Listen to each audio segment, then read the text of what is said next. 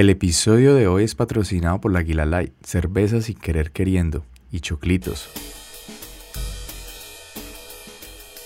Mientras le inyectan sodio a la presión alta, recuerden apoyar este podcast escuchándolo y siguiéndolo en Spotify, iBox y Apple Podcast. Los links están en la descripción en YouTube. Y en YouTube, con un like, suscribida más campana y una compartida en sus redes sociales. Hola y bienvenidos al caseto. Mi nombre es Carlos, su MC. Episodio número 37, lo bizarro y paranormal. Listo, ya prendimos la vela, ya está la vela prendida. Ya hicimos el ritual antes de todo. No se dieron cuenta. No se dieron cuenta que los estamos alumbrando.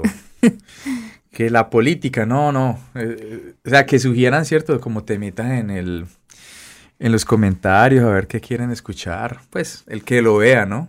Sí, ya tenemos suscriptores. Uy, sí, hay que celebrar esos 100 suscriptores. Más de 100. Hay, hay 107, creo. Hay más de 100 suscriptores, entonces hay que hacer esa celebración, hay que buscar un capítulo especial para darle las gracias y hacer alguna rifa, no sé, una rifa de un pollo de Lara. de la rifa que uno hacía en el sí, colegio. claro, arriba de que, que valía más la, la- la- la rifa que el pollo. No, no, Es no. que a dos mil pesos el cupo.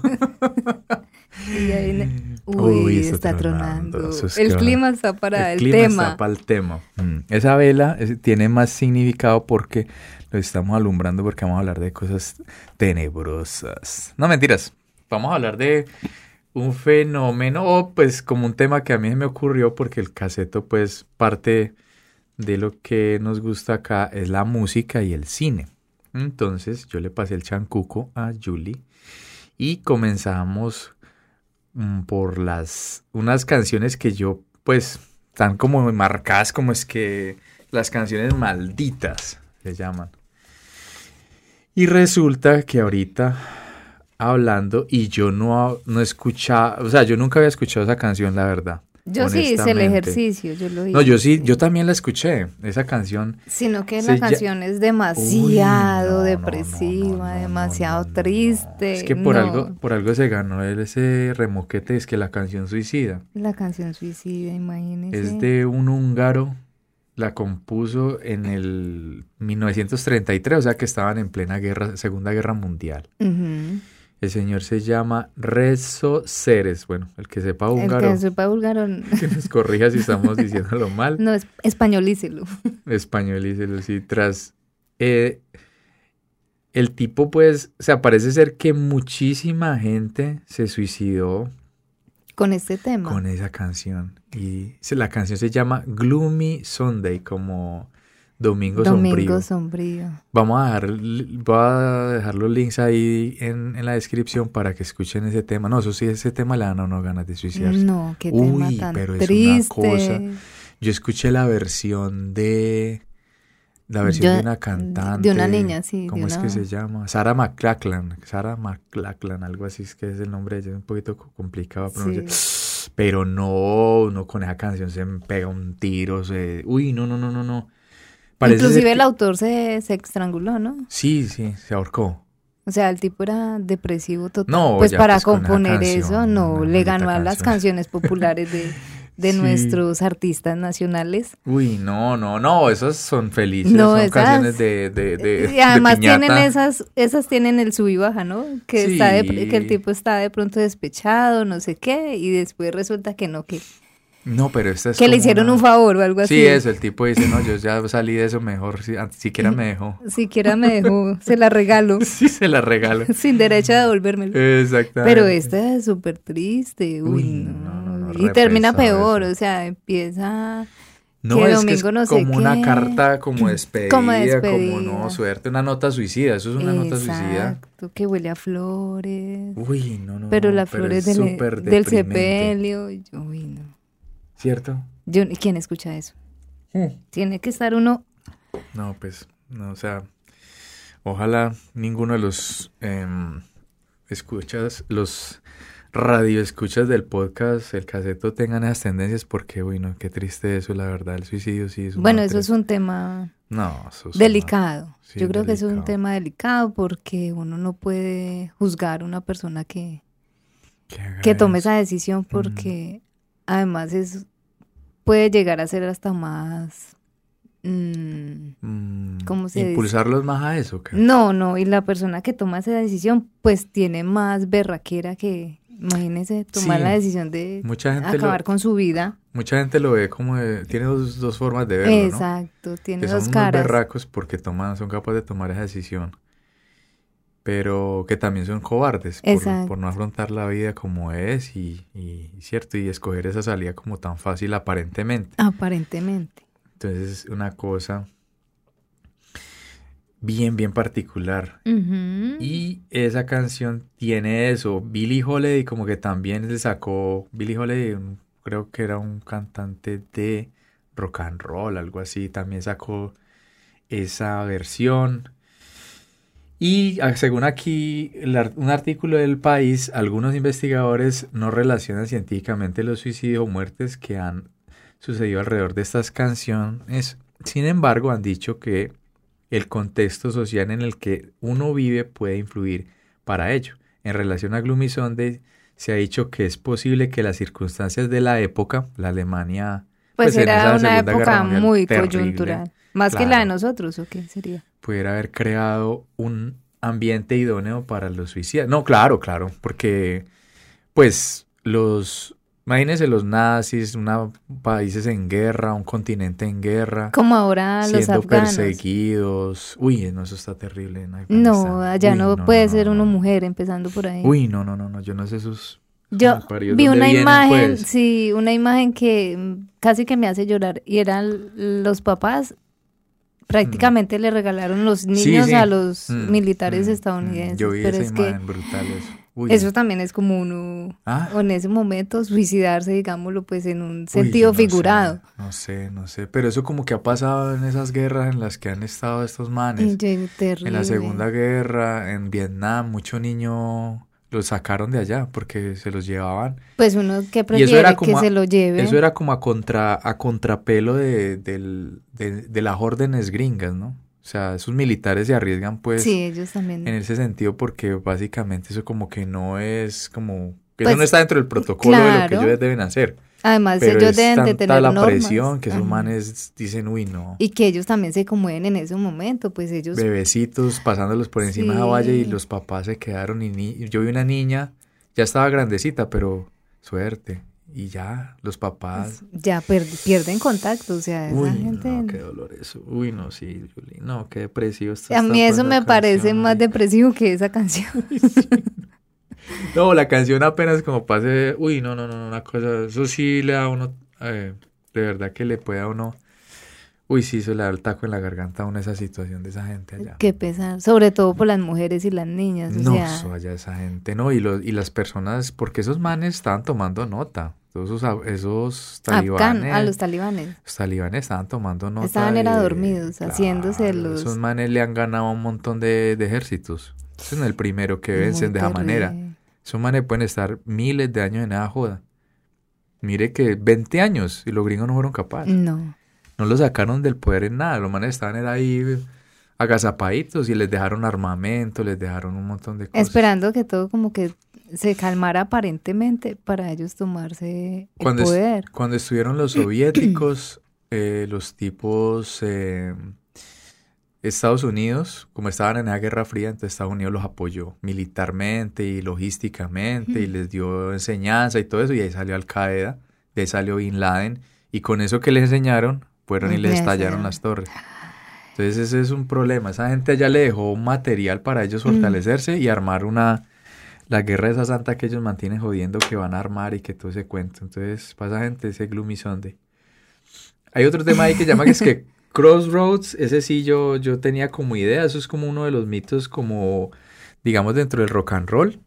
Esa canción la compuso Robert Johnson y habla, parece ser como que está montada pues sobre la, la, la- el mito de que ese man eh, en un cruce de caminos se, se encontró con el coco, con el, Con el- con el Lucy, Uy. con el viejo Lucy, y entonces el man le, le vendió el alma. Ah, ese es sí, el ese fue el mito. que, el que supuestamente le Le vendió, la vendió el ma- alma al diablo, para que lo volviera mejor guitarrista y el tipo sí tocaba muy bien fue y, muy famoso. y súper influyente del, del- el resto de músicos que, que, que se vinieron después, ¿no? Está ahí, ese señor era pues como de Keith Richards, Mick Jagger. Eric Clapton.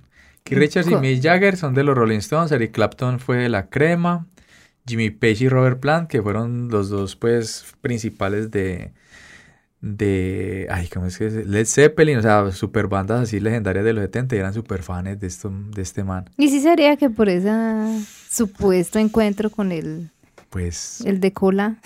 quién sabe, cola. Ay, yo de no creo en pronto, no, pues esa hace parte de la mística y Ajá. bacano, porque pues, no sé, chévere, quien quita.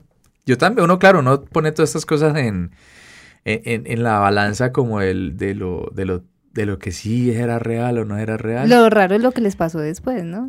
claro. O sea, que ellos en un tiempo entonces tuvieron su auge pues de, de músicos y no sé qué, y después mueren trágicamente.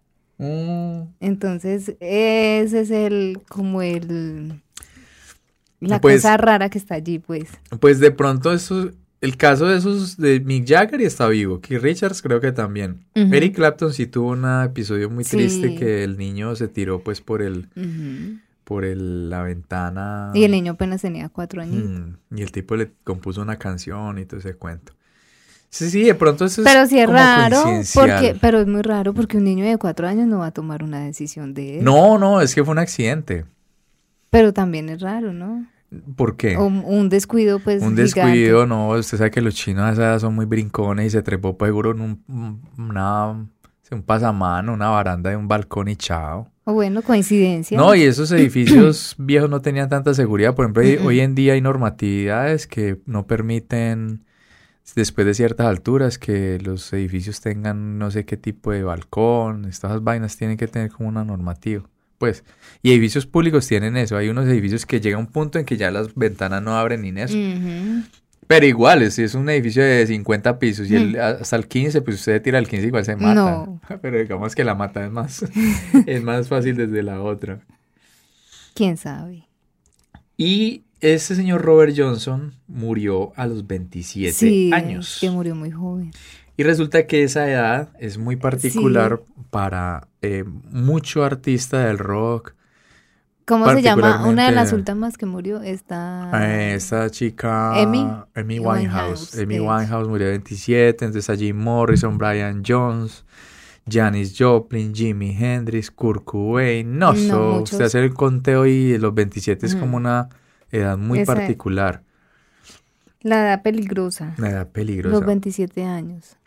Sí, los 27 y los 33 les tienen como mucho agüero a esas edades. Pero yo también creo que es que ellos empiezan una vida muy desbordada. Por ejemplo, Emi tenía como una vida muy, Claro, porque muy es que... desaforada, ya mucho alcohol y Lo que pasa es que como son como genios, de alguna manera tienen ese talento, entonces Desde muy jóvenes. Desde muy niños, esos pelados desde los 12, 13 ya están haciendo música, y ganando entonces ganando billete. billete, entonces los excesos, y usted sabe que uno cuando está Es- joven le tira al no cuerpo mide uno como nada. no, entonces todo lo que caiga, No llegaron ni a los 30, heroína, pesar. no claro, porque se, o sea, ya viven en un corto, en un lazo de tiempo tan Muy corto, corto. y en el, en la mejor edad. que Es en la edad usted donde está en todo su apogeo, pues físico, mental. Y más de ellos artístico. Claro, artístico. Entonces esa gente coge todo eso y llega un momento en que empieza la depresión en muchos casos. Muchos de ellos, por ejemplo, Jim Morrison murió de un infarto. Debe ser pues como por los excesos. Em, Jimi Hendrix murió, mm, se vomitó boca arriba y no estaba solo y se ahogó en el vómito. O sea, Ese estaba es mito. drogado. Pues estaría borracho, bueno, no sé, el hombre, pues eso es- no está como claro, pero parece que esa fue la causa de la muerte. No está confirmado. Kurt Cobain, pues se suicidó, Él se suicidó. Janis Joplin no recuerdo si fue una sobredosis, bueno, Y todo muy relacionado. Emi fue una sobredosis. Creo que también fue un, se volvió, se fue. Lo que pasa Pero es que, es que eh, la adicción creo que ya era eh, adicta a la heroína y esa droga es muy Mm. brava. Esa droga usted se pasa de, de gramos y se va. Esa droga es súper pesada en ese sentido. Creo que ella también era muy depresiva. Claro, ¿no? Por eso, porque es que son como espíritus atormentados, en sí el arte tiene ese cuento, los músicos tienen como esa, la misma genialidad los lleva a ser como tan profundos y a, a pensar en todas las cosas y a deprimirse por todo, entonces es- Son demasiado sensibles. Exactamente, son muy sencillos. Ella cantaba súper, Mm, qué pesada. La música tan era muy sabrosa, pero vos la veías y vos no, no decías que tuviera 27, se veía mucho mayor. Por eso, por, Por el los mismo exceso y la claro, mismo, el mismo el- alcohol. el trabajo, Pero por pues. ahí hay fotos de ella cuando empezó y cuando en sus últimos días. Yo no, un cambio No, o extremo, sea, uno dice la brutal. droga, el trago no tanto, la droga. Sí, claro, no, las drogas son o si, más pesado. pues si fuera Y por el son- trago, entonces todo estaría. Y que son drogas súper pesadas. No, pues, Son- y eso es heroína todos los es- días. Todos los días ese boleíto. Entonces, esa gente. Porque eso ya devuelve una codependencia. Porque la heroína tiene esa particularidad que es ya un químico que vos necesitas para poder vivir. Ujú. Persona, cuando le quitan eso, ¡ja! Eh, La abstinencia es terrible. es horrible porque se enferman y todo. Los niños cuando nacen con eso son No, eso es terribles. la Síndrome de heroína es- abstinencia se llama. Y particularmente los afganos son los que producen la mayor cantidad de. A la amapola, desde allá. ¿Verdad? Yo no sabía. Es así es que financian los talibanes. La amapola. Y de la Oiga. amapola sale el opio y del opio sale la heroína. En todo está metido el... Ah, no, claro, las drogas sustancias ilícitas son las que patrocinan las guerras en el mundo. Eso sí es de ahí. Después está Suicide Solution. Oiga, pues, la solución Ah, suicida. sí, la solución. Ese nombre, ¿no? Sí, Tan particular. pues, ¿qué pasa? Es que ah, mucha gente, por ejemplo, un pelado se suicidó, tenía 19 añitos y pues estaba escuchando ese tema. Y entonces eh, los papás de ese muchacho demandaron Ah, a- sí, ellos al cantante. a porque ese es eh, Ozzy. Ozzy es un cantante de, de una banda pues legendaria de, heavy metal o de rock, pues por decirlo así, Black Sabbath. Entonces el tipo pues ya se independizó, sacó ese álbum y entre eso está esa canción y el pelado se mató. Entonces dicen que fue por eso, que, que se... Pero no es por él. O sea, ahí sí los papás están... sí, es o que sea, eso... eso... lo lleva a que agrave más su, su estado de depresión. Pues yo no sé. Pero, no sé. pero, es que a mí el cuento de la... O sea, la depresión es una cosa complicada. Mm. Y si los papás de pronto ni sabían que el joven tenía eso. Es que le echan la culpa a la música, culpa pero la pues música. eso es como que usted ve un cuadro de, no sé, una pintura que tenga mucho... Como que uno vea la fotografía de esa, de ese papá mm, de Afganistán entregándole su vida. Eso es muy conmovedor. Entonces Claro. yo por eso me voy a suicidar. No, no, No. no, es, no, y bueno, eso es como una foto, eso es un fotoperiodismo, que eso es la realidad. Sí. Y eso es muy, muy cabrón y muy, eso es muy duro. Pero con relación al arte sí no tiene sentido, porque el arte precisamente es eso, es eso.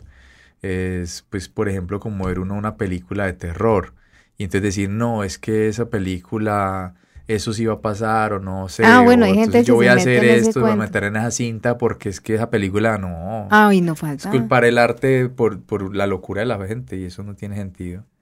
Porque es cierto, ya cada cual, como dice el cuento. O sea, hay los papás de este niño que lastimosamente hizo eso. Pues sí, no, estaban- ellos pescando Además, en eso Río fue Revuelto. hace años. Sí, ¿en el eso fue en qué? los El años 80, 80. 86. Eso fue en los ochentas. Después viene Helter Skelter. Este es de los Beatles. Este es una canción. Ah, yo no recuerdo cómo suena. Ahí la ponemos, pero yo la- no la escuché. Yo sé, No, yo La con escuchado, escuché pero- la primera y ya no me ya. gustó. no me gustó el tema. Además, yo para esos temas así tan tristes. escabrosos. No, no, no, no. Me quedo con la música de planchar. Y en esta, por ejemplo, Helter Skelter, supuestamente, eh, eso es como una invitación, pues, a eh, este señor Charles Manson. Eh, fue el que se encintó con esa canción, no sé dónde le vio como el significado o la estaba poniendo en el, en el, la estaba poniendo en el momento que cometieron los crímenes. El caso es que el señor Bueno, a mí ese, ese tema, ese caso específico me... Es brutal. eh, sí, me llamó mucho la E- atención. Este señor, eh, en la época de los hippies, se dieron muchas... con- esa fue la contracultura. Y esa vaina, se dieron muchas comunidades. Y salió cada loco a pescar en Río Revuelto. Entonces salieron los Hare Krishna, salieron los gurús eh, orientales con el cuento del budismo, el vegetal. Bueno, eso salió un montón de gente con ideas Locas. propias. Y sí, Y a partir de los ácidos, de la experimentación con la psicodelia, las drogas, pisan paz y amor. Entonces, dentro de esos salió un man que se llama así Charles Manson y creó una comunidad. Eso por ahí un rancho donde el man hizo, es que la familia Manson era, entonces todos contra todos, él era como el, el, el, chamán, líder. el líder, sí, tenía una, una conformación por de alguna manera como tribal. y el tipo le dio a Jacinta que no, que, que, que Hollywood era pues como los enemigos y que eran como los ricos y, Él tenía la envidia de Hollywood. Yo no sé, yo creo que sí. Yo creo que el tipo... Aparte de que era criminal, o sea, el tipo era sí, claro, psicópata, psicópata, claro. Y, y, arregló a esta gente de tal manera que, no, pues vamos a matar a esa gente. Y la señora que muere allí con otros, creo que eran como cuatro o cinco personas más, estaban en embarazo, creo. Ay, sí. Tenía ocho meses de embarazo. De el director de El bebé de Rosemary. O sea, mire las coincidencias el director del bebé Rosemary, Sharon Tate, era la esposa de Roman Polanski. Ese man como que no estaba con ella en ese momento, andaba como en Europa y no le tocó el chicharrón. Hay una película ahorita, pues no es tan nueva, que se llama Una vez en Hollywood, que es como un spin-off, es como una historia paralela de cómo hubiera sido, que es la de Tarantino, no sé si la pillaste. Sí. bueno, este, este Manson fue el que me contaste, por eso fue Manson. Manson. Manson, Manson, como, como uno lo lee, Manson. Fue el que, por eso el cantante se puso ese... Sí, eh, Marilyn Manson. Marilyn Manson. Eh, es como es que se llama, ese man tiene otro nombre.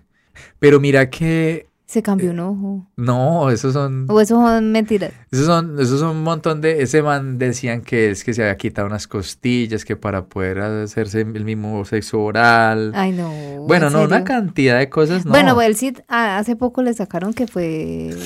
abusaba de la novia, como que era. No, o sea, pero, tenía maltrato, no sé, si psicológico. ese tipo es muy inteligente. O sea, el tipo. no le puedo negar eso porque es un artista, es muy inteligente y todo. Pero parte pues parte de esa humanidad que, que, la gente con poder, con dinero y todo, entonces así como han habido productores de cine, este man nada raro que le haya tocado ese chicharrón y pues obviamente por ejemplo lo que decían de Michael Jackson, pero eso no le quita el arte que el man hizo.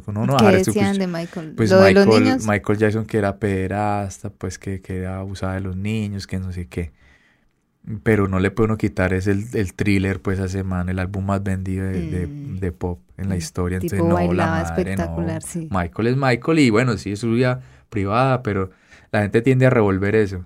Y Marilyn Manson sacó esos dos nombres, de Marilyn Monroe, que era un icono pues como de la belleza en mm. los 50 y Marilyn Manson, que es como esa, esa contra, como Pero lo el tipo sí es raro, él tiene... Claro, no, ese man es un personaje, no, claro, es que él, él claro, es, que esa gente es como tan que va en contra de, de, lo normal, de lo común, entonces quieren como Y eso es parte del, merchandising también, porque eso, también eso genera shock en la comunidad. Y el, claro, el, el, el, creo que el segundo álbum, a mí, yo ese álbum lo compré, eh, se llama El Anticristo, Anticristo Superestrella, se llama ese álbum, es muy bacano, es muy bueno, rock industrial, uff, a mí me encanta, es muy, muy bueno. Y, y, yo lo veo desde ese lado y, y, vos te pones a leer eso y es como una crítica a la sociedad americana. Realmente, eh, la, o sea, realmente la música no es como... Del todo tan, tan satanizada como la han hecho ver. Es que es más como con esas instituciones religiosas que también le han hecho tanto daño a la humanidad y que la gente las defiende a capa y espada, pero o sea, son también parte de esos vejámenes y todo, entonces no sé, él escoger usted la cosa por el lado amable, lo que decíamos, o sea, yo puedo escuchar eso y me puede gustar, pero entonces yo voy a ir a cometer un sacrificio, voy a ir a coger un pobre gato por ahí mal parqueado y lo voy a abrir a la mitad, no, eso es porque yo ya tengo el raye ya, desde niño, entonces nada que ver con el arte.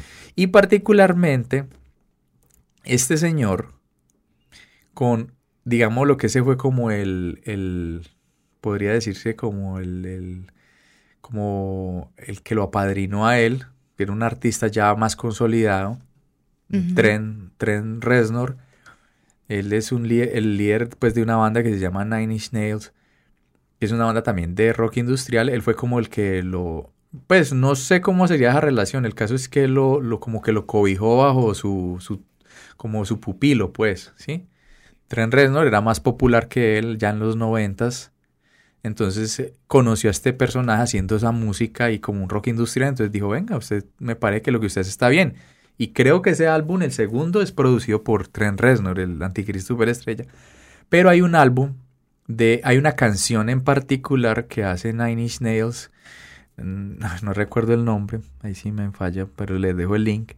Ese video de esa canción, y creo que ese álbum, si no estoy mal, fue grabado en esa mansión donde fue esa masacre de, Uy, de muy arriesgado. la masacre esta de, de Sharon Tate. Del tipo El este tipo, raro. esa casa es un icono pues ahí en, Mm. en, en, en- California.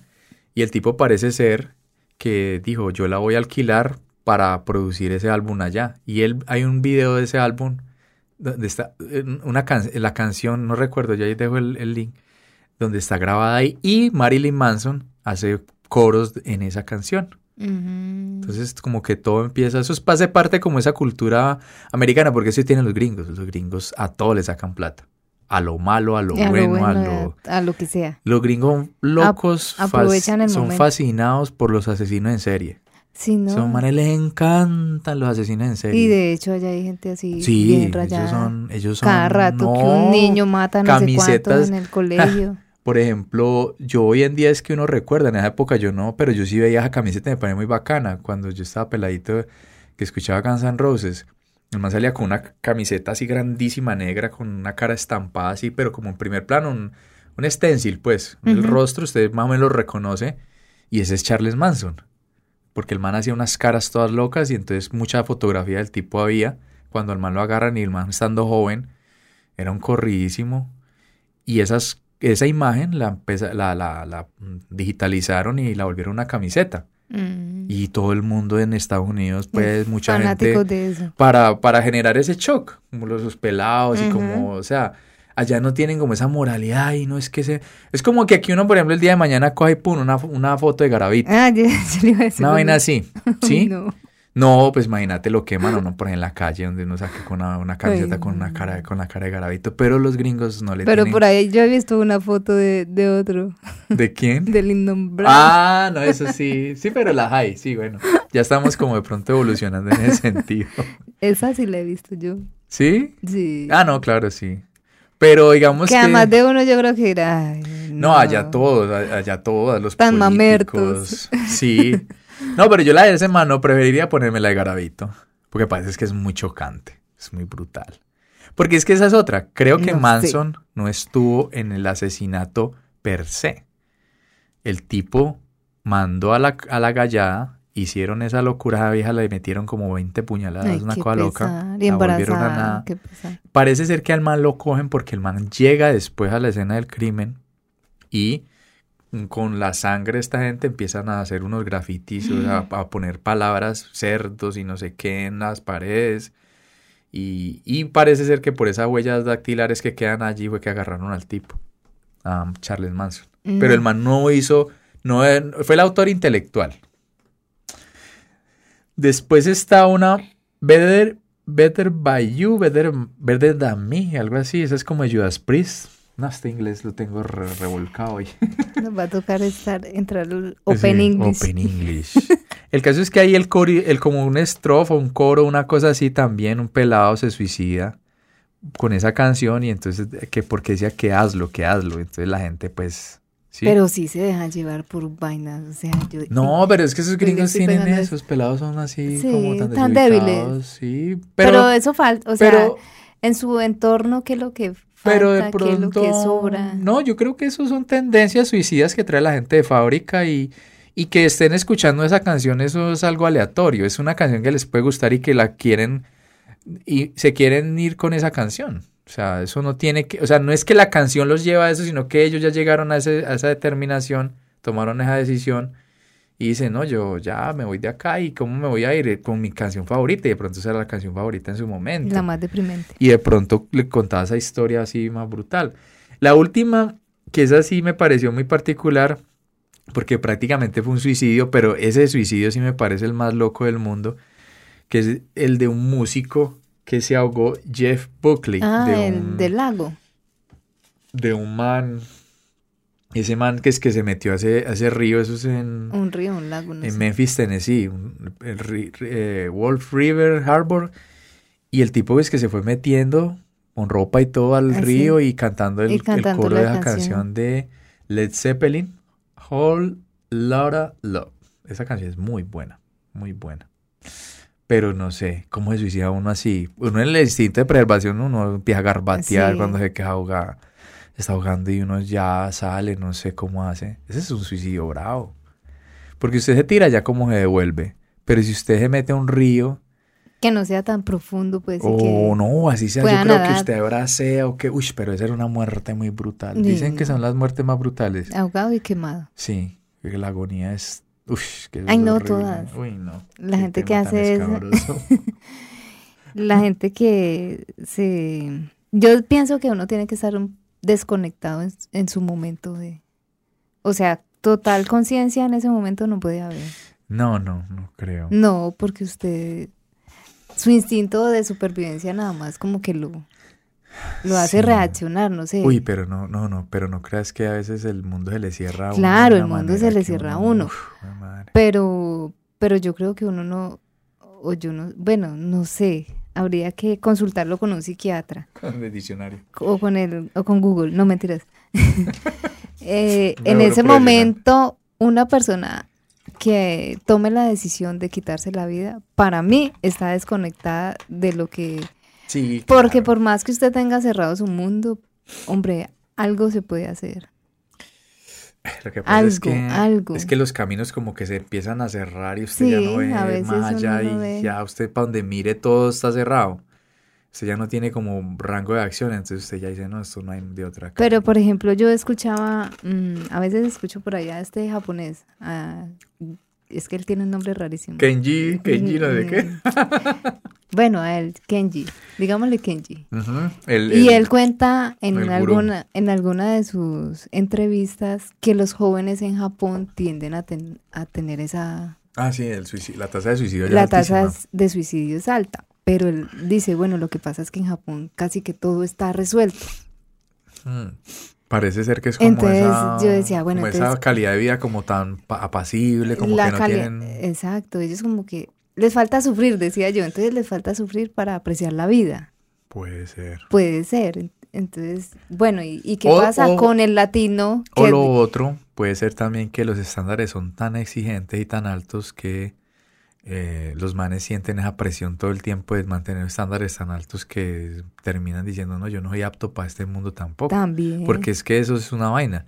O sea, el, el sistema de ellos, La tecnología ya es tan volada que ellos dirán, ¿qué más hago? Mm. no, y la exigencia de ellos en sí es, es, es muy alta. O sea, esa gente allá, esos niños se queman porque la Son es- demasiado estrictos. Exactamente. Son demasiado O sea, no. disciplinados. Eso es bueno, pero tampoco Sí, llegar al otro Pero extremo. entonces, que si la... per- e- Es más, por ejemplo, eso ya como que lo tienen como el manual, pues si usted no llega a esto, no hace esto en sus, en sus tiempos, usted prácticamente es un fracasado. Y parece ser que esa, esa cultura todavía eh, tiene esas divisiones jerárquicas. Mm. Es más, yo en estos días pillé un dato ahí muy particular que el- la vehemencia que ellos hacen, ese, ¿cómo es? Esa La venia. reverencia, depende de la persona a la que se le haga. Entre los grados de la de- cuando la persona cae, o sea, baja más, o sea, los grados son mayores, quiere decir que es más respetable. Por ejemplo, un, un- un emperador o un presidente allá, Hasta los pies. la venia, esos manes bajan casi que quedan súper Inclinados. inclinados.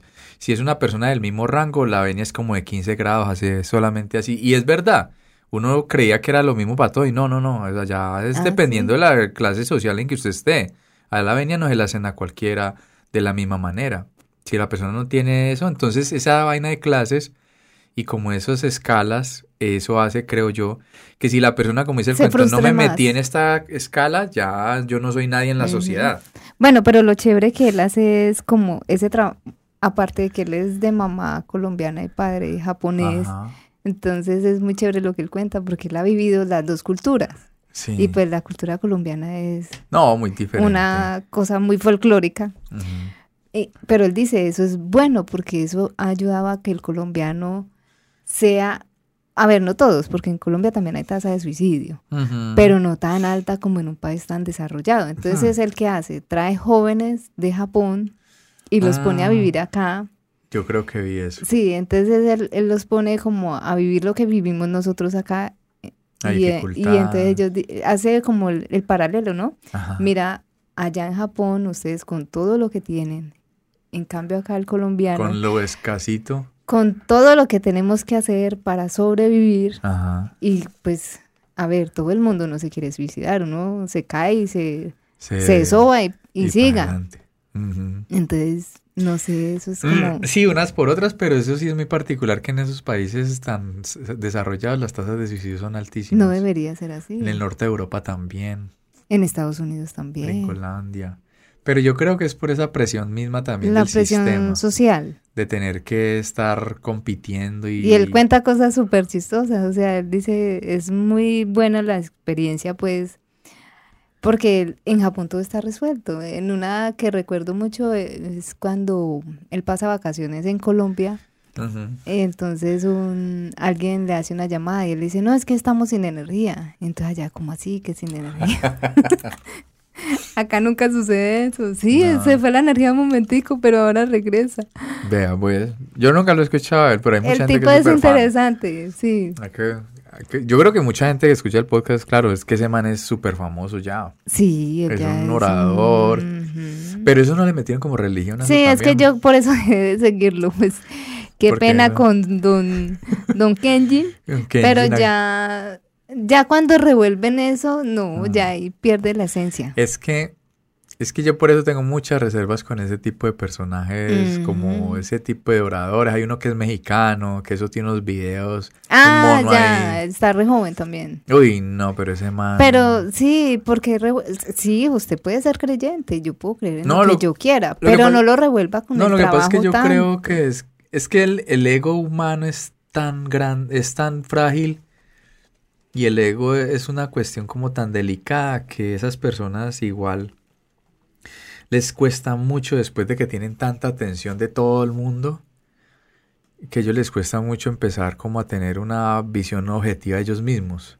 Entonces son personas que empiezan a creerse más de lo que son, empiezan a, empezar a dar cátedra porque es que esa es otra. Bueno, sí, ustedes tienen una vivencia, una manera de hablar muy bonita y todo ese cuento, pero es que todos estamos aquí. Yo también he vivido y también sé cómo es la vida. y- Ah, bueno, es que ya todo el mundo se volvió coach. pues. es que eso es lo que no. voy, ese cuento del coach. Entonces No, esa gente coge en ese nivel y entonces ya los manes dicen, no, pues venga, a ti también podemos empezar aquí y acá. Y en últimas pueden ser, yo a veces pienso, no sé si era uno muy mal pensado o muy hijo de madre que, que esos manes tienen sus rasgos sociopáticos también.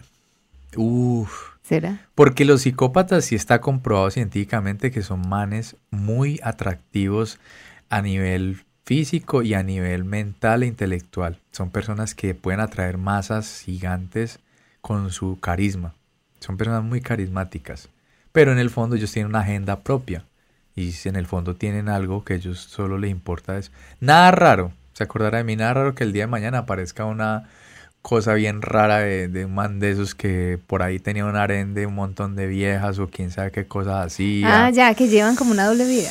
Y, y sí, puede ser eso, puede ser eso, no sé, no sé, pero a mí esa Pues es gente, que a mí digo- esa gente me, me genera más más Desconfianza. que confianza, la verdad. Pues yo digo una cosa, a ver, eh, para tener una vida perfecta, difícil. O sea, sí, no, es que la hay no que poner de primero que somos seres humanos. Ajá. Partamos de ahí, listo. Ya que alguien cuente su experiencia de vida, porque Ujú. hay, ellos a ver, tienen datos interesantes, aportan algo. Sí. mm, Pero ya que se vuelvan, pues, que todo gire en torno a mí, no, mm, no me parece.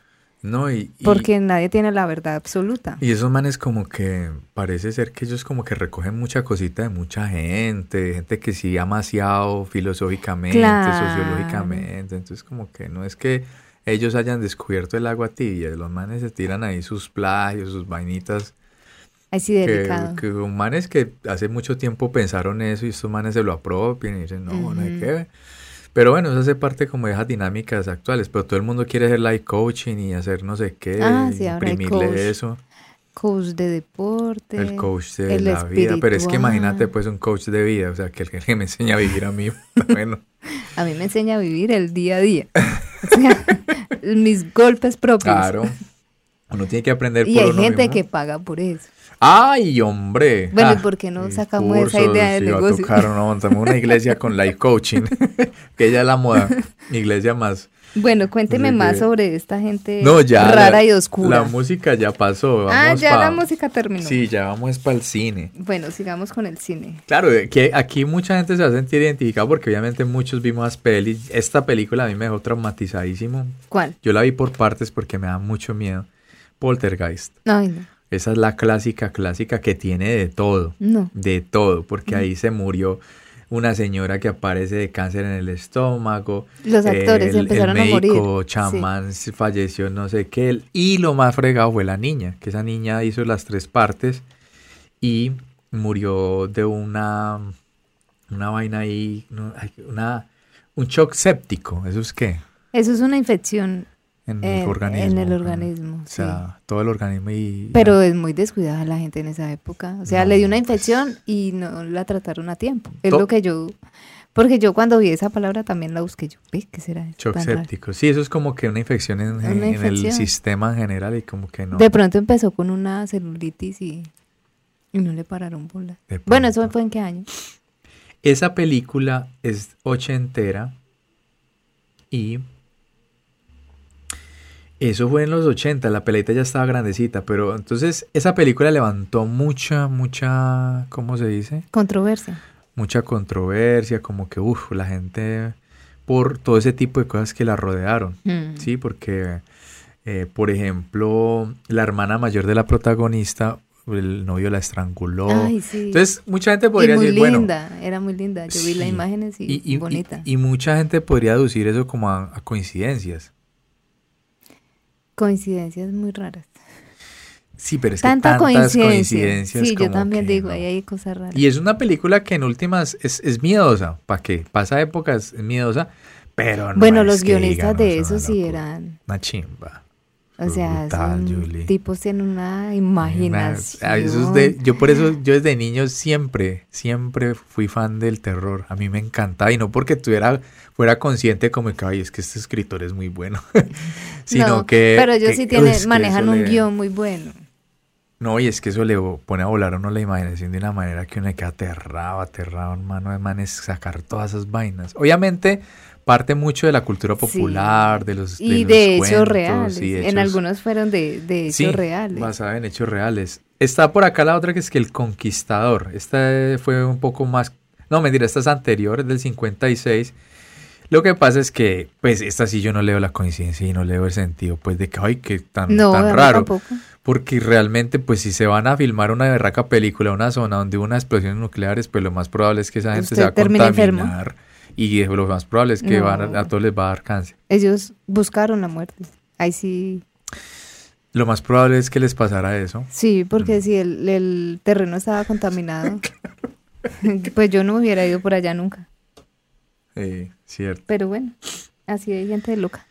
La dimensión desconocida, que eso, eso es una serie de, de, es una película que se divide como por tres o cuatro historias, algo así. Pero en esa particularidad ya hasta filmaciones reales de eso. Ese actor murió allí con un par de niños, o sea, un accidente. Obviamente, pues lo que pasa es que lo que genera la suspicacia y como la sospecha y como todo ese mito es porque la serie es basada en hechos paranormales. Y la historia en particular donde pasó ese accidente de ese helicóptero, pues que se sale de control y mata, decapitó a ese señor y a Mató a los dos niños. Es un tipo que es muy, es un tipo racista, ¿cierto? El tema está en un bar y el tipo con los amigos quejándose de los inmigrantes orientales, quejándose de los no sé qué, de los judíos. El tipo era pues todo un gringo de mm. promedio. Cuando el tipo sale... Xenofóbico. Cuando el tipo sale del bar, sale, el man se va para la casa, ¡pum! El man está si mal no recuerdo, está ambientado en la Alemania nazi. Es como un salto en el tiempo, el tipo entra a la dimensión desconocida. Y esa serie es muy clásica de los años 60 y obviamente llevaron unas historias a la, a la pantalla grande, pues como al cine, y escogieron esas tres. Entonces eso yo creo que lo que lo hace pues como generar ese mística y todo ese cuento porque la serie es sobre hechos muy paranormales, porque imagínate pues vos estar hablando de una cosa mal y cuando pum salís de un local cuando ya estás en otro mundo y en, otra, época. y todo, uy, eso es pues, brutal. y el mal lo empieza, todo el, todo el mundo lo empieza a ver como el enemigo. En esa Alemania los lo manes lo ven como un judío y le gritan y el, el tipo le toca volarse cuando cae cae por allá eh, en el sur de Estados Unidos con el Ku Klux Klan y él lo ven como un negro y después cae por allá en Vietnam y lo ven como un, como un amarillo y le echan chumbimba y todo eso y ahí creo ahí es donde pasa el accidente este y el tipo ahí la llevó. La profecía, pero eso sí lo pone a uno a pensar, todas coincidencias en películas de terror. Deben haber otros accidentes y cosas muy, muy locas en películas. Lo que pasa es que eso debe tener su trasfondo, ¿no? Hay mucha gente que dice que, debido a eso mucha cosita les puede pasar por como digamos como tocar esos temas. Claro, porque por ejemplo si se van a una casa digámoslo embrujada, como dicen en algunas, y que de verdad ya esté habitando seres del más allá, que no deberían de estar acá sino allá, y se empieza a molestarlos, pues obviamente eso, y hay gente que es más susceptible a eso, ¿no? Claro que muchas de esas series, de esas películas y esos, pues no son grabadas en particular en esos espacios. No como lo que te conté ese álbum que grabaron allá o esa canción en esa casa en particular, ¿cierto? Pero de pronto sí es muy particular que siempre pasen ese tipo de vainas. Por ejemplo, La Profecía, esa es de los setentas, creo. Esa película es re, re pesada. Y ahí pasó pues de todo. Eh, en la que incluyen animales y que un bull esos, esos, unos perros, hay un, parte de la película, unos Rottweiler y eso hieren a un man. Ajá. Por y ejemplo, que, tenían un, un, ¿qué? Un león creo que era, y también los atacó, no sé. En el zoológico, mató a un guardia. Mató a un guardia. Ay, Marina, esa no me la sabía yo. Sí, entonces. El productor se salvó de una bomba terrorista de Lira. Ah, sí. Bueno, es como que mucha, mucha coincidencia, y todos están relacionados. Y esas películas, ¿las has visto? La profecía, las tres, de eh, Omen se llaman en inglés. yo no soy capaz de ver. No, no, no, esas películas no. La yo por eso le pedí cerveza para esto. Uy, hágale. No, pero la cerveza está entera. Porque con café me da más nervios. Saludcita. A ver, ya está caliente. No, no está fría porque acá hay ah. aire. Mm. Uy, si trago de... A usted se le hizo agua en la boca, ¿cierto? Ay, sí, qué rico. Está que toma mi cerveza. No, no puedo. Estoy tomando antibiótico, no puedo. No, señor. Tiene que estar juicioso. Bueno, entonces. Después viene el exorcista, que es la mamá de la mamá de las Esa sí me la vi. Pero ¿Viste la del cura, de la niña esa que. usa película. Nunca jamás en mi vida me fue una cosa de esa. esa película esa película marcó pues como hito y eso marcó mucho porque antes de eso no había hecho esa vaina. Que la niña le girara esa cabeza de esa manera. Sobre no, posesiones y eso, no, eso tocó fibras. Inclusive dicen que, que esa niña estuvo de verdad poseída por un... Pues no creo que de, de, de estar poseída, pero digamos que aunque ahí dice que sí, ¿cierto? Sí. Algunos testimonios afirman que Linda Blair, la niña poseída, pronosticó la muerte de un ah, miembro del equipo técnico durante una de las escenas en la que hablaba simulando estar poseída. Parece que jugando, pues. Pero esa china sí le tocó feo después. Ella tuvo una vida como muy agitada, se descarrió toda. Bueno, la china no llegó nada más después de eso. y que, además murieron entre cuatro y nueve personas de, de la producción. De la producción, entonces no es coincidencia como... es que si uno juega con esas cosas, eso no es para jugar. no, Esa pero gente se deja quieta. Pero no pueden dejar de hacer cine de terror porque imagínate, y basado en hechos reales, no puede dejar de hacer eso. Porque entonces, no, ¿qué tal? Hay que arriesgarse. ¿Ustedes se imaginan las películas de terror que saldrían de Colombia? Nomás esa de Garabito. Eso sería un clásico. No, de Colombia. Cuando... Todas. Todas. Todas las ciudades tienen historia. Sí. Todas, todas. El juego la, guerra que vivimos, de, bueno, que hemos vivido en diferentes épocas. El juego de la muerte, esta sí, no. De esa, esa no recuerdo mucho. No. Rebelde sin causa también tuvo unos, unos eh, datos pues como tristes, el protagonista murió, después. Y el bebé Rosemary. Ah, no, esa sí es maluca. Que la volvemos a citar acá, porque lo que yo te comentaba ahorita, que la mujer como murió, ella participó ahí como extra en esa peli, ¿sí? Pero después la asesinaron. Y después la asesinaron y parece ser que el edificio donde es ambientado eso... Ahí muere, ha muerto mucha gente. mataron a John Lennon afuera de ese edificio, creo que era un hotel en Nueva York. Entonces, eh, como que rodea, y esa película es pesadísima, aunque la película no tiene, es que si uno compara como al cine de hoy en día, pues uno dice, no, esas películas no, pero resulta es que uno tiene que marcar en el momento que fueron hechas. Entonces ahí donde uno dice, uy, madre, esto en esa época, donde no había toda esa disponibilidad de vainas y todo, y usted ir al cine y ver eso, ay papá. Qué miedo. Se salía re loco, re loco, re loco de ahí. Bueno, otra que de pronto sí tiene una situación particular y esta fue muy triste, que fue El Cuervo. Es una película de acción basada en un cómic de un superhéroe. Pero lo triste es que ese señor que muere ahí, Brandon Lee, era el hijo de Bruce Lee, pues una leyenda ah, también del cine.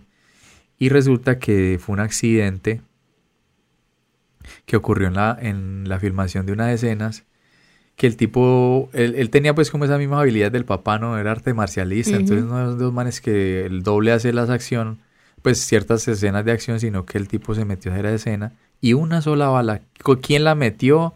Cómo llegó esa bala a esa ah, pistola y que tal. se suponía que iba a ser con Sí, es que claro, tiene que ser, no, eso salvas, ni siquiera pues traumática porque un balinazo también lo ve a uno. Bueno, sí también. Eh, son de las que hacen nomás la bulla. Ajá. Y, realmente tenía un tiro de y verdad. y con ese tuvo. Y el actor que le pues el actor que dispara se llama Michael Massey, el nunca más Michael Grew Massey él nunca más después de esa peli volvió a... A, grabar. Ah, sí, como que se perdió pues después que quedó usted traumatizado. No, pues claro. Porque a usted le pasa en ese aparato.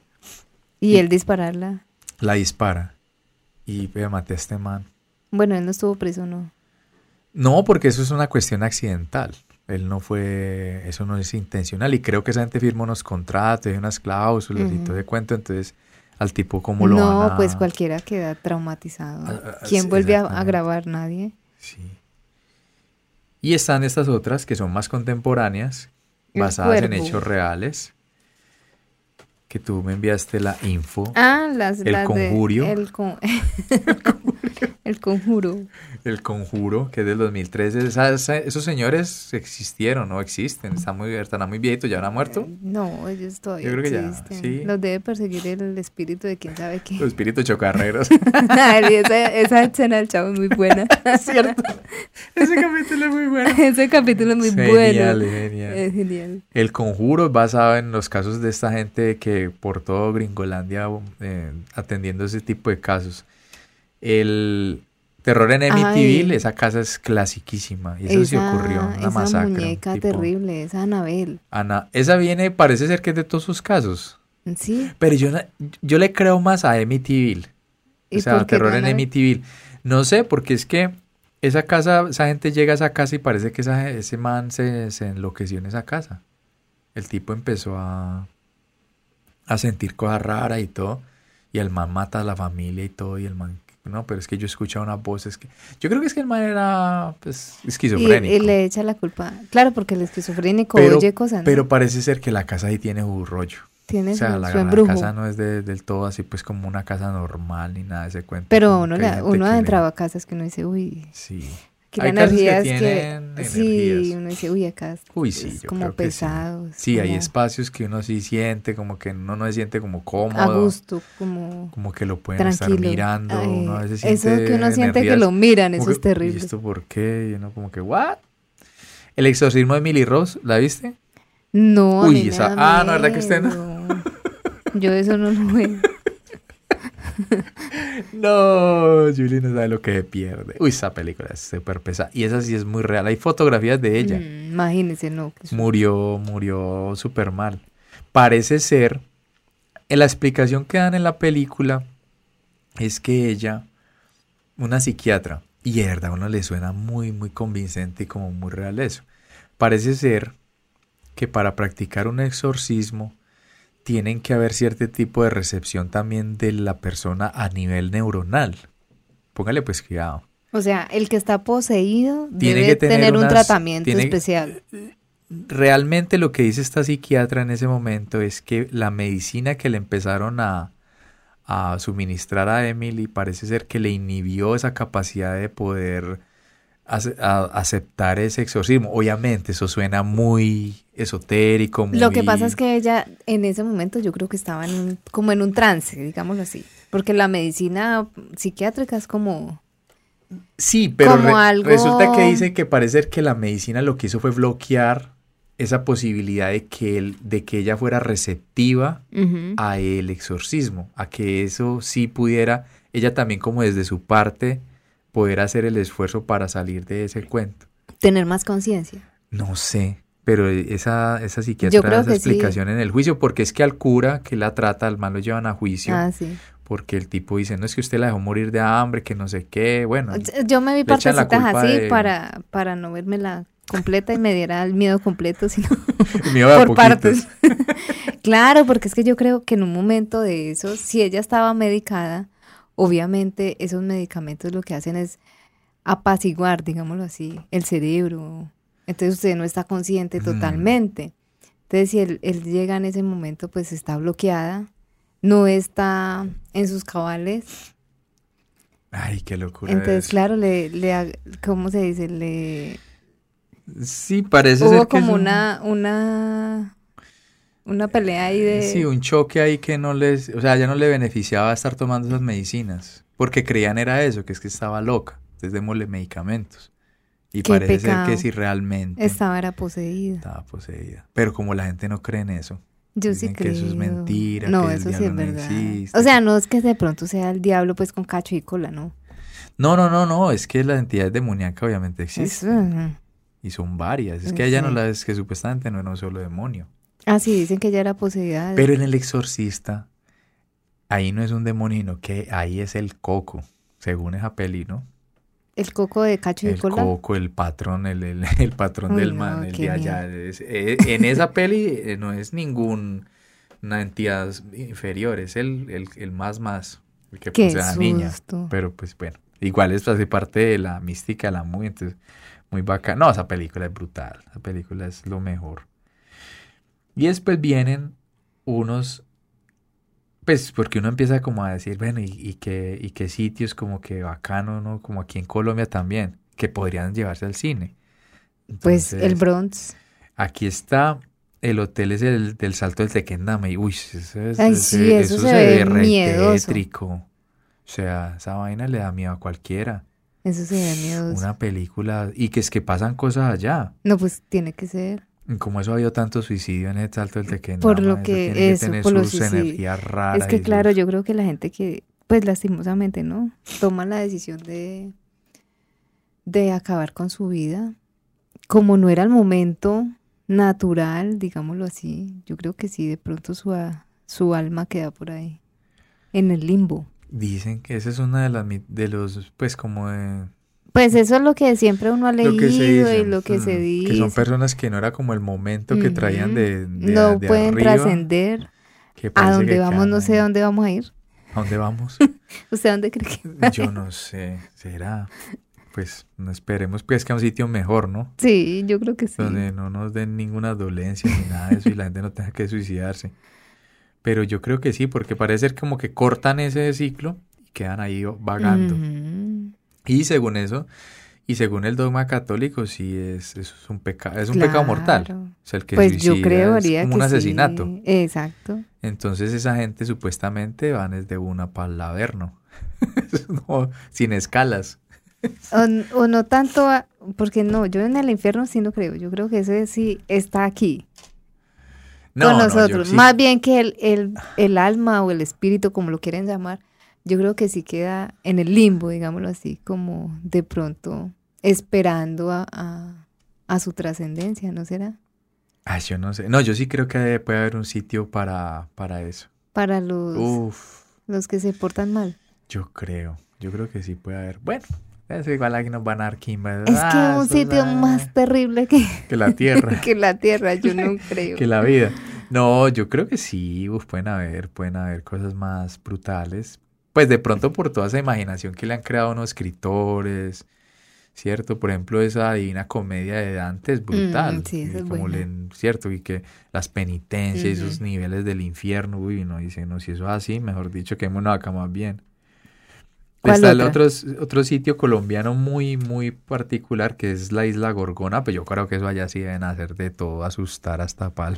La isla Gorgona fue la que fue Eso prisión. queda en el, en el Pacífico. Que eso fue prisión. eso es hoy en día un parque natural, pero eso ¿Y pues... quién va uy, por allá? No. Ah, la gente es eh, desocupada, pero ahí tenían a la gente presa y... eh, No, me imagino en esa época, cárcel, quién sabe cuánto duró eso, eso no duró mucho. Pero hoy en día la gente va a ir a ver tortugas y a ver las estructuras, pero yo creo que allá se hicieron cualquier cantidad de cosas y vejámenes y... Imagina derechos humanos, allá quién iba a llegar allá a fiscalizar a esos pobres presos. Y a una isla, no. Imagina esa locura. No. No. papá, eso allá yo creo que usted ve de todo. Qué miedo. Entonces, tal como él lo explica, una detección en esas condiciones da la total certeza de que se trata un- de un contacto con una energía de otro plano. Este, este es escrito. Yo creo que ese es, yo creo saber quién es el que escribe estos artículos, un personaje que lleva todo eso así como estos espacios de misteriosos de Colombia. ¿Y cuál Este, otro? eh? El cementerio central de Bogotá. Ah, el de Bogotá, como que sí. tiene mucha carga. Eh, es un parapsicólogo. Yo no sé cómo es ese cuento, parapsicólogo, pero bueno, era que la de psicología lo parapsicólogo. paranormal. No, no es el que adivina supuestamente. No, eso son las brujas. la que lee el tabaco. Pues la bruja con título. No, yo creo que eso no lo dan en ninguna parte. Eso es un, un pseudo título. Yo no creo que un No, título. obviamente no, pero yo he escuchado que el parapsicólogo supuestamente, ¿no? El que le dice a uno, mire, usted va a conseguir pareja, no sé qué. no sé qué". Eso es pura, como dice el cuento, generalidades, ¿no? Y sí, estadísticas, porque sí. obviamente todo el mundo va a conseguir pareja en Obviamente, algún momento. en algún momento usted se le muere un familiar, en algún momento usted quiebra, en algún momento usted va a trabajar. Pero hay gente que cree en eso, así como los coach. A los coach. Hay un, hay, Ah, esos son los parapsicólogos, fue que ya evolucionaron. ya evolucionaron. Yo creo que en parapsicólogo es como los life coach. Entonces hay sitios. Y este sitio supuestamente por la antigüedad, porque es un cementerio muy, muy antiguo. Entonces, digamos que tienen como todas esas situaciones allí, esos espíritus que quedan deambulando y muertes violentas, suicidios y otras cosas. Pero no, si fuera para eso en Colombia asustarían en cada rincón. No, pero entonces acá hay... El no. Bronx. Uy, Ay, ese no, ese Bronx sí fue-. No, es más, que sí los periodistas cuando hacían. contaban, cuando contaban, pues como ese proceso de cuando intervinieron eso y las cosas que salieron de allá. ¿Verdad? Terrible. Yo recuerdo una historia y eran unos tipos que tenían unos perros adiestrados Ah, sí. para, para, atacar, gente, para comerse a la gente. Uy, y yo decía, no. ¿qué es eso? O sea, esos sí tienen la mente es Uy, no, no, no. súper torcida. La cantidad, Y la de- cantidad de gente que se perdió allá que la, porque des- la deshicieron, la deshacieron. sí, ¿no? Y Sí, que la, la, la deshicieron, sí. Sí, en en- ácido. en Es que la ácido. metían en canicas. las pues. metían en canicas con ácido. Uy, qué no, pesar. Mucha maldad. Este país Uy, tiene una no, maldad, pero hágame el favor. No, Por sí eso es- yo le digo, otro infierno más, o sea, habrá otra cosa peor No, yo creo que Colombia, yo creo que la gente que muere en otro, en otro, en otro, en otros mundos, en yo otros creo que países. que muere en otros países, se reencarnan en Colombia, en colombiano. Sí. Armero, Ay, uno pasa por ahí, eso es tan terrible. Yo no- yo no he pasado por ahí, Sí, ¿verdad? Yo alguna vez pasé de noche, no. ¿verdad? Y es que el pueblo quedó enterrado, ruinas, o sea, Claro, y pues me imagino Santo que todo. Camposanto y cuánta gente no habrá quedado allí. No, son miles, miles. Qué pesado. No se dieron cuenta. Y eso fue anunciado. Sí, pero y no, y el, Ah, hey, no hicieron tiene- caso. Y el papá de él, que hoy en día... Y el papá no, de es él que hoy en día Ay, bendito. El hospital psiquiátrico de Cibaté. Ay, porque yo alcancé a leer algo de Cibate, que es que allá creo que sí hay espíritus o algo así. Sí, supuestamente en esos espacios pues rondan así espíritu y cosas en la noche y se Pero es que los hospitales también son miedosos. Llantos, lamentos. Lo que pasa es que esos hospitales esos tratamientos que le hacían a esa gente hace mucho tiempo eran unas cosas brutales. Eso se les ponían electricidad, Ay, los lava- pecado. bañaban con agua fría, porque eran unos métodos todos arcaicos que creían que eso iba a Mm. dar a la gente como resetear el cerebro.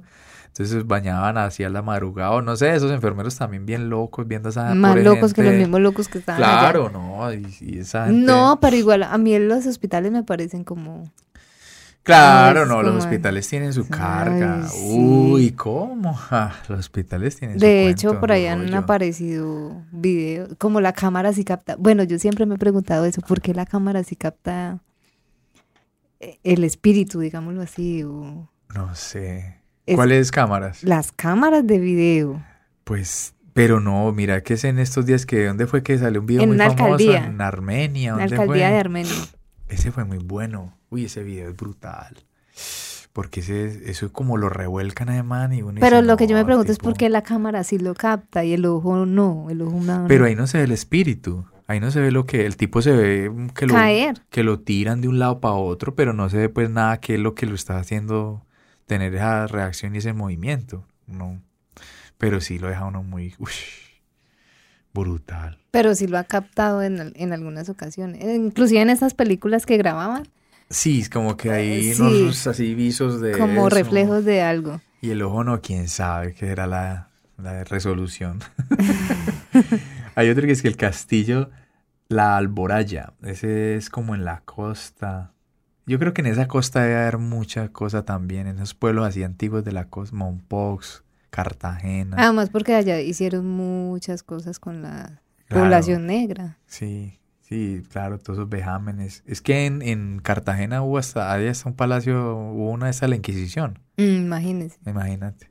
Una locura esa. No, pues ya con eso tiene para ver brujas ya está para el diablo.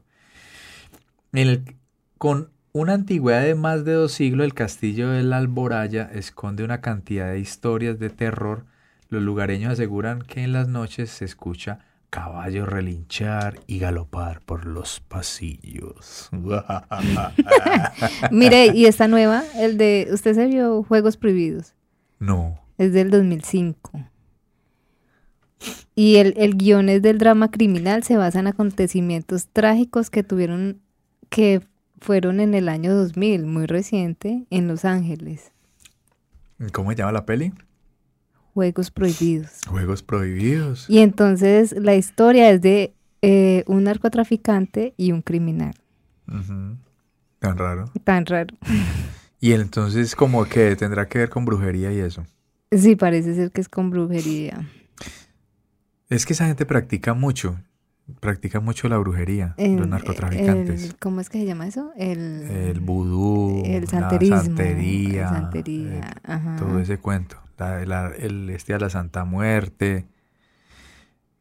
Bueno, Por aquí hay un último artículo que pillé que es que narcos en México y en Colombia le apuestan a la brujería para protegerse. Ay, no, que, que titular. pero eso sí es Claro, viejo. o pero sea, mire, mire, sí. lo, mire el antagónico de las cosas, o sea, son personas que están haciendo algo malo y se, y se, se valen de entidades supuestamente que le hacen favores y que deben ser pues buenas para que les ayuden a hacer el mal, o sea que entonces en última están encomendando al, al otro era. Pero lo más berraco es que tienen como santos, hay unos que son como unos santos, entonces que... De hecho, Pablo Roque, Escobar no siempre, siempre tuvo un santo. Era una santa. Pero son san- santos apócrifos, Ah, sí, no, no, son, no son canónicos. No son pues imagínate. aprobados por la No, y yo creo que Pues, ¿qué sí. Si los habían aprobado en algún momento, los, desaprobaron. los desaprobaron. Estamos aquí inventando palabras, los desaprobaron. No, pues claro, imagínate, el Chapo, toda esa gente. Resulta que como que parte de los mismos rituales que pillaron en México los han pillado ya aquí en Colombia. En ese cartel del Golfo, por Del- allá. ah, mm. y aquí en la costa pacífica y todo el valle, pues. Que por eso es que no los agarran fácil. Eso, y que se Los protegen, rezan y que si les echan bala, pues tienen que darles que raspadura de uña. He escuchado eso. Pero yo digo que eso en algún momento. No, a todos les llega, pero es que sí son muy duros de, de matar, que son manes muy, muy duros de... de Duro de matar no duro era una matar, película. du- Duro de matar cinco. sí, todos tienen como su cuento, pero lo, lo- San Judas Tadeo es uno de los... Y yo no sabía que él era un santo. Pero no, no es canónico, San Judas Tadeo no. Pero hace. Ah, no. ay, no. Ese no es el que viste como un médico, como que es de negro, como ese cuál es. San Ese Roque. es San Gregorio. San Gregorio. Que a él sí hace poquito Ese el lo papa lo, el papa sí le hizo. Ya le dio la... Sí, algo así. Es que primero hacen una como un Sí, claro, otro. estudios, eso no es así, pues de que el primero que dieron es que se hizo un milagro ya, suertino. no. Ah, vea pues. Ahí les dejamos entonces el tema de las cosas medio paranormales, medio recocha, medio narcos con brujería y para que se protejan. Ya saben a qué santo rezarles si ustedes andan en algo malo, recelen a San Judas no. Tadeo. Esos consejos del podcast, imagínate. No, no, no. Sí, mejor dicho. No, No, pero que vean entonces cuál película, Juegos Prohibidos. Juegos prohibidos. Juegos Prohibidos y bueno, esa del conjuro fue como la más, ¿cierto? Yo creo que las historias son muy buenas, pero ya la, eh, como ya las llevaron al cine, a mí no me parece. O sea, yo creo que esas historias podrían dar para un, películas más, más pesadas, pues como más profundas, más miedosas en el sentido psicológico del cuento, ¿no? Mm, eh, hay otra que se llama Crímenes Imperdonables del 2007. Crimen imperdonable. Dice un drama criminal basado en la historia de la joven de 16 años, Silvia Likens, quien durante el transcurso de unos meses fue torturada por su niñera y niños del vecindario. Ah, pero estos son como basados en psicópatas y todo eso. No, eso sí hay pero es por eso, ¿no? Porque los gringos les gusta mucho Ah, no, ellos le esa- sacan ese- plata a todo eso. a todas las historias. Todo eso. todo ¿Qué eso. tal nosotros acá sacando Y eso es rapidito, esos manes no, que pasan esos casos y que se demoran 20, 30 años para que la gente lo procese, no, manes No. rapidito, papá. Rapidito, rapidito. Ma- Masacre en Texas, que es basada en, en Ed Gein.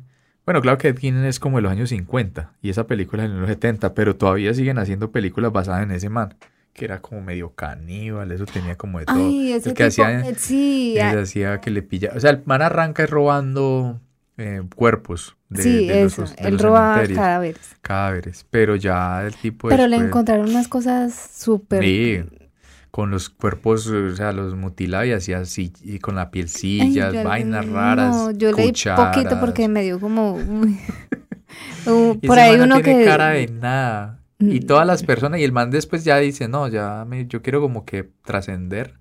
Entonces eh, volverme man- peor. Entonces el man como que empieza y como que tú, eh, pues, cometió algunos asesinatos y eran mujeres muy parecidas a la mamá. Ay, tenía, particularmente. tenía un. Tenía Sí, todavía el complejo de Edipo, entonces. Yo no sé, no, el man es psicópata, ya, son locos, ya. el Hizo es collares con Sí. pezones. Ay, no. No, o el sea, man una era- locura. Orejas. Bueno, ese man, cuando entraron a esa casa, lo que encontraron allá, y ese ha sido la fuente de inspiración de, pues, eh, Masacre en Texas, eh, creo que El Silencio de los Inocentes, por, por ahí como que también tiene como esa, esa influencia, o sea, esa historia marcó a Estados Unidos, porque fue una cosa muy bizarra. El Cuando lo pillan, uff, porque el man vive en una zona como rural, como una casita, digamos, hacia las afueras. Era un campesino, ¿o Nadie, eh, exactamente, nadie lo iba a sospechar ni nada de eso. Era un granjero, ¿no? En el Granjero. lenguajero. Sí, en el en lenguaje gringo gringo. No es, no es campesino y no granjero. El pianista. Ah, yo de esa sí me acuerdo un poquito. ah, pero esa es como en la guerra. Sí. Sí, esa es como basada en hechos reales, pero no tiene pues como toda esa... No tuvo ese, esa... Una cosmogonía pues como de Que murieron los de eso, que murieron actores, como las otras, que uy, no, qué cosa tan horrible eso. De pronto también en esa época, no sé, ah, bueno, dejémosle el, el mito y dejémosle el...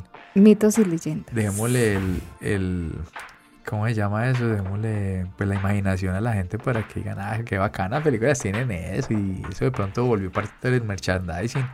Pero, imagínate un, un guionista de esos acá en Colombia. No, ja, hace bellezas, contar llena de plata. mejor dicho. No, y son películas muy buenas que todavía valen la pena ver. O sea, El Exorcista, Poltergeist, o sea, son películas que no pasan pues de moda. O sea, usted- No, esos son como clásicos, Uf. ya se convirtieron en clásicos. Y ya después de haber visto usted un montón de cosas y tener todos los avances y todo, pero el exorcista, mucha gente todavía, Todavía se le muestra eso a alguien. No, Sí, y a gente sí pelada hoy en día le muestra peli y puede que de pronto no como uno, pero sí van a tener alguna especie, alguna especie de sobresalto. Por los que la vieron y los que no la han visto, que escuchan el caseto, recomendadísima esa. Y además, pues de todas las que, que hablamos en este capítulo. Listo, no siendo más. Nos despedimos. Bueno. Muchas gracias, Julie. Con muchísimo le gusto. quedó entera ahí. Ay, no, es que la estaba guardando. Muchas gracias. Bueno, hasta la próxima. Igual. Chao. Chao. Si llegaron hasta esta parte del episodio, de nuevo mil y mil gracias por haber escuchado El Caseto. Hasta el próximo capítulo.